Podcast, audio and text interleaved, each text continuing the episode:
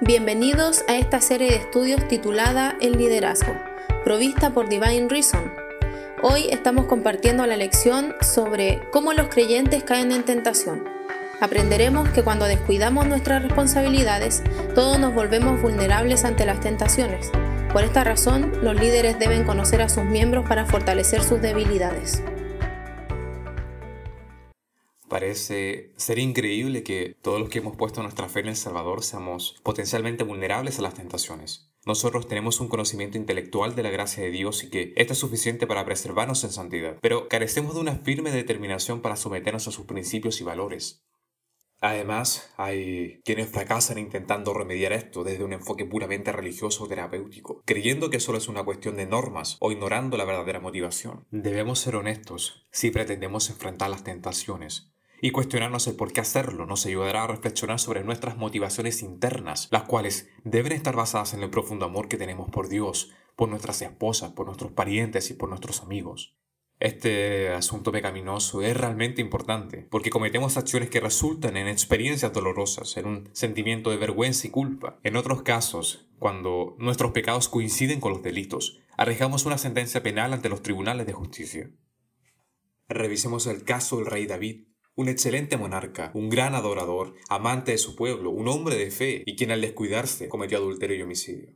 De acuerdo con 2 Samuel, capítulo 11, versículo 1 al 4. Caemos en tentación cuando estamos en donde no deberíamos estar.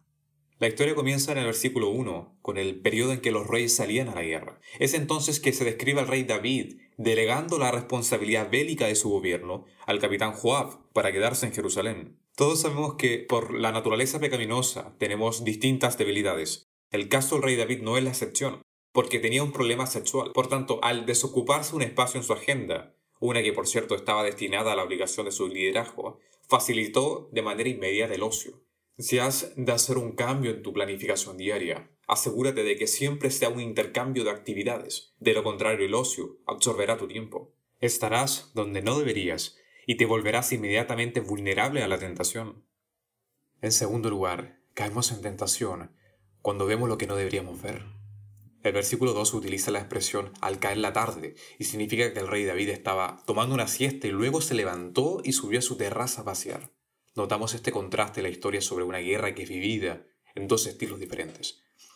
Tenemos a las tropas arriesgando su vida por el reinado y por cada familia representada por estos guerreros. Por otro lado, vemos a un David flojo y negligente. Las escrituras de manera uniforme describen a David como un salmista, un hombre de oración y adoración. Es quien busca inconstantemente el rostro de Dios. Sin embargo, aquí lo vemos enajenado de su presencia y envuelto en sus placeres personales. Por esta razón es importante atender la disciplina de la oración y la intimidad con nuestro Dios. Hay mucho tiempo que invertimos en redes sociales o programas de televisión y dejamos tan poco para tener comunión espiritual. Si somos potencialmente vulnerables en circunstancias como estas, nos volvemos personas directamente expuestas a la tentación. El versículo 2 continúa la historia para mostrar el resultado del ocio de David. Desde el ángulo donde estaba paseando vio a una mujer que se estaba bañando, probablemente limpiándose de alguna polución ceremonial, conforme a la ley. Para alguien con semejante debilidad por las mujeres, este encuentro tuvo un impacto significativo en su voluntad. Su corazón concibió rápidamente la concupiscencia, es decir, un deseo sexual desordenado por tener a una mujer hermosa. Cada vez que no hagas el intercambio de actividades en tu agenda, estarás explícitamente expuesto a la tentación. Verás lo que no deberías ver, querrás lo que no debes. Recordemos que el séptimo mandamiento del decálogo judío establece que no debemos cometer adulterio. Y esta enseñanza fue recogida por la iglesia primitiva y sostuvieron que los adúlteros no heredarán el reino de Dios. En tercer lugar, caemos en tentación cuando actuamos sin supervisión. En el versículo 3 podemos conocer las intenciones de David a través de sus acciones. Él fantaseó sexualmente con la mujer y la codició para sí mismo. Por tanto, envió a investigar su identidad. Al descubrir que ella se llamaba Betsabé y estaba casada con Urias, un soldado leal y apasionado por el servicio, tomó una decisión considerando las consecuencias y cómo iba a lidiar de mejor manera con el pecado que cometería. Eventualmente, la tentación puede ser súbita y repentina, pero es inconcebible e ingenuo suponer que el rey David no se había dado cuenta que era la máxima autoridad humana en Israel, quien impartiría justicia y dirección estratégica al pueblo y que ninguno de sus soldados y capitanes lo delataría ante los sacerdotes por la lealtad que le tenían. Y esto es corroborado por el mismo Urias, quien en el versículo 11 confiesa que está peleando por la vida y el alma del mismo rey David. Por tanto, En ausencia de una autoridad que le exija rendir cuentas por acciones morales o el cuidado espiritual de su vida, es que David procede a transgredir los límites creyendo falsamente que no experimentará consecuencias con su adulterio descrito en el versículo 4. Es un grave error pensar que no somos culpables por nuestros malos actos y decisiones irresponsables ante un Dios que no puede ser burlado. Asumir que no tendremos consecuencias negativas por equivocarnos al ofender al Señor es un tremendo engaño. Probablemente no existe fraude más extraordinario que el mentirse a uno mismo. La Biblia menciona que no hay nada tan engañoso como el corazón, que no tiene remedio. ¿Quién puede comprenderlo? Necesitamos a alguien en quien confiar. ¿Con quién podemos ser honestos sobre nuestras debilidades y pedir ayuda focalizada en estas áreas?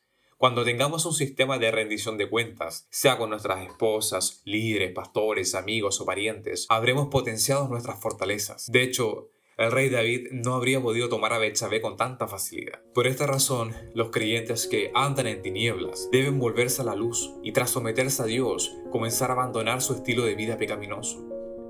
Hemos notado cómo tres condiciones fundamentales nos vulneran espiritualmente para ser objetos de la tentación. Si el rey David hubiese estado en su puesto al frente de sus tropas, no habría estado expuesto a la tentación. Lo que nos recuerda que siempre que nos hallamos fuera del camino de nuestro deber, nos encontraremos en el camino de la tentación.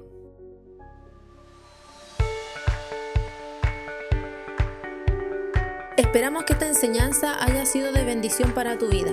Si quieres seguir aprendiendo, no olvides seguirnos en Instagram como divine.reason también puedes acceder a nuestros diplomados ingresando a nuestra página web www.divinereason.cl.